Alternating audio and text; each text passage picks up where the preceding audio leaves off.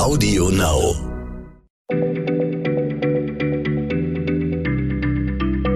Schneller Schlau, der kurze Wissenspodcast von PM.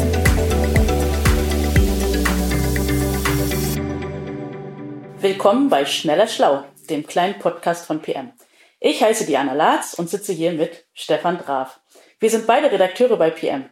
Stefan, am 27. Dezember stehen wir morgens auf. Die Bescherung ist gelaufen. Die Familie hat sich voneinander verabschiedet und ist wieder in ihre jeweiligen Wohnorte gefahren. Nun endlich beginnt eine ruhige Zeit, die viele von uns zwischen den Jahren nennen. Aber das heißt ja nicht so, weil diese Tage so losgelöst erscheinen, oder? Hier geht es äh, nicht um das Gefühl, dass diese Tage auslösen, sondern ehrlich gesagt um knallharte Zeitrechnung und darum, dass auf Erden eben sehr lange nicht eine einzige Weltzeit oder ein einziger Weltkalender das Leben bestimmte, und vor allem war man sich lange uneins, wann denn ein Jahr endete. Heute ist das einfach. Nach dem international gültigen gregorianischen Kalender beginnt ein Jahr mit dem 1. Januar und endet mit dem 31. Dezember. Aber das war eben nicht immer so. Im alten Rom etwa begann das neue Jahr ursprünglich am 1. März. Das war der Zeitpunkt, an dem die hohen Beamten der Republik ihr Amt antraten. Im Jahr 153 vor Christi Geburt wurde dieser Tag dann erstmals auf den 1. Januar verschoben, womit auch das neue Jahr im Römischen Reich seither an diesem Tag begann. Na gut, 1. Januar. Dann ist doch alles in Butter, oder? Oder sollte ich sagen, im Zeitrahmen? Nee, nee, Diana, da war nichts im Rahmen.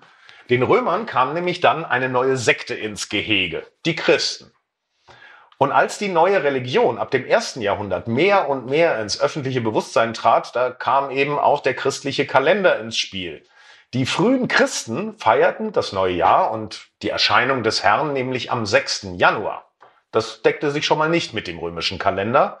Und dann beschloss im Jahr 354 der damalige Papst Liberius fortan die Geburt Jesu und auch das neue Jahr am 25. Dezember zu begehen.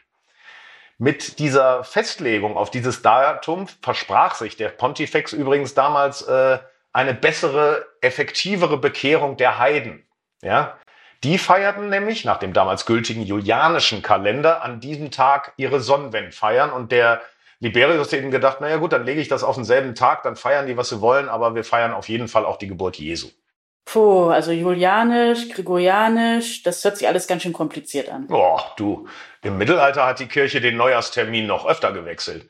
In weiten Teilen Europas wurde das Ende eines Jahres am 24. Dezember begangen, während Neujahr erst am 6. Januar gefeiert wurde. Und da lag die Zeit zwischen Jahresende und Jahresanfang eben auch erstmals zwischen den Jahren. Da kam dieser Ausdruck auch das erste Mal auf. Erst mit der Kalenderreform Papst Gregors dem 13. Ende des 16. Jahrhunderts wurde der erste Tag, also der 1. Januar, verbindlich als erster Tag des Jahres festgelegt. Allerdings, jetzt wird's wieder kompliziert, wurde dieser gregorianische Kalender vor allem aus konfessionellen Gründen nicht überall gleichzeitig eingeführt, was wiederum dazu führte, dass um die Zeit des Jahreswechsels die Jahreszahlen zwischen Gebieten des alten und des neuen Kalenders differierten. Erneut kam der Ausdruck zwischen den Jahren auf. Und erst im Jahr 1691, also echt relativ spät, legte Papst Innozenz XII. den 31. Dezember dann endgültig und verbindlich als letzten Tag des Jahres fest.